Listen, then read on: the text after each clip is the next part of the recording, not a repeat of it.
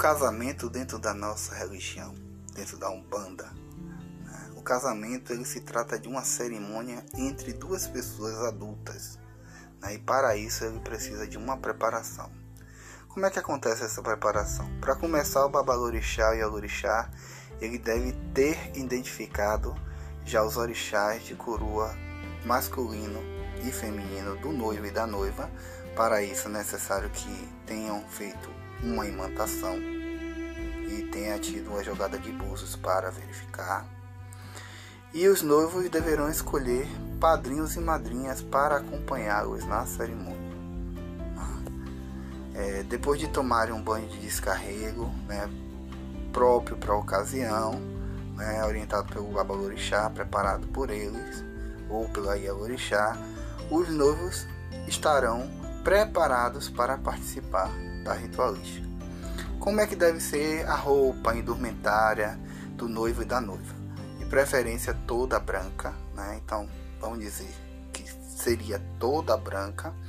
Se eles forem médium, é, seria a roupa de santo e as guias. Caso eles não sejam médios da casa, é, poderá usar uma calça, uma camisa, um vestido, um jaleco, um paletó branco, é, o noivo e a noiva. É, a noiva, no caso, ela não usaria a grinalda, véu, né? Seria algo mais simples, como a nossa Umbanda traz né? a simplicidade, mas de uma forma aprofundada com um valor aprofundado. É, o material que é utilizado é o ori, né, a banha de ori ou tolum, é, um punhal, né, ou a ponteira como chamam, né, como a gente chama, fitas correspondentes aos orixás masculinos do noivo e da noiva, né, uma garrafa de champanhe que será para o brinde no final da cerimônia né? três taças, duas velas de ceras grandes ou não precisa ser necessariamente de cera, mas de parafina, é, uma pemba branca nova, uma bandeja com as alianças, onde constarão as alianças, uma almofada de um tamanho adequado para que o noivo e a noiva também possam se ajoelhar sobre ela, e rosas brancas. Então vamos agora saber como é que funciona o ritual em si.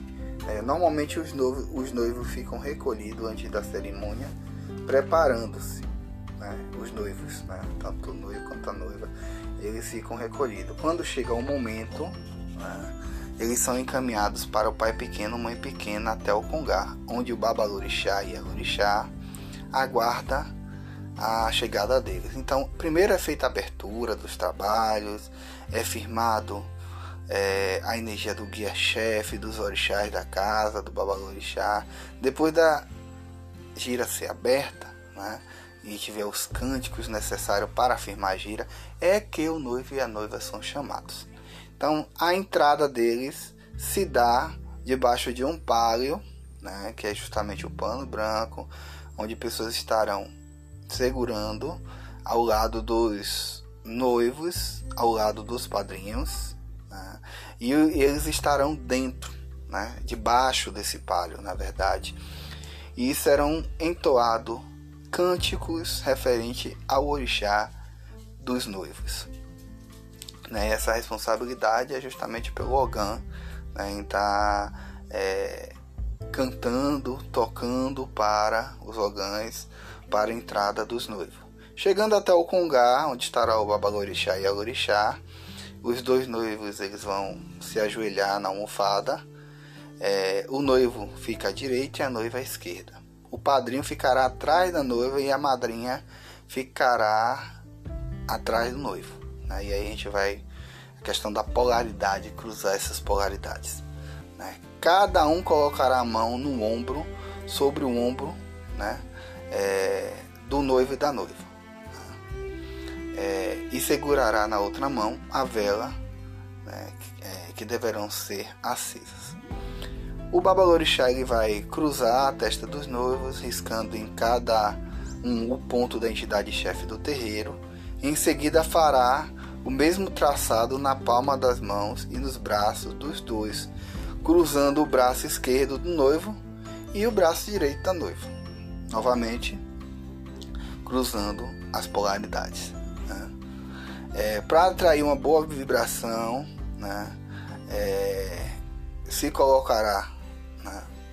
O Tolum ou o Ori no chakra frontal e na nuca, certo? Em seguida, é, entrelaça, é, entrelaça, entrelaçará o braço do noivo, né?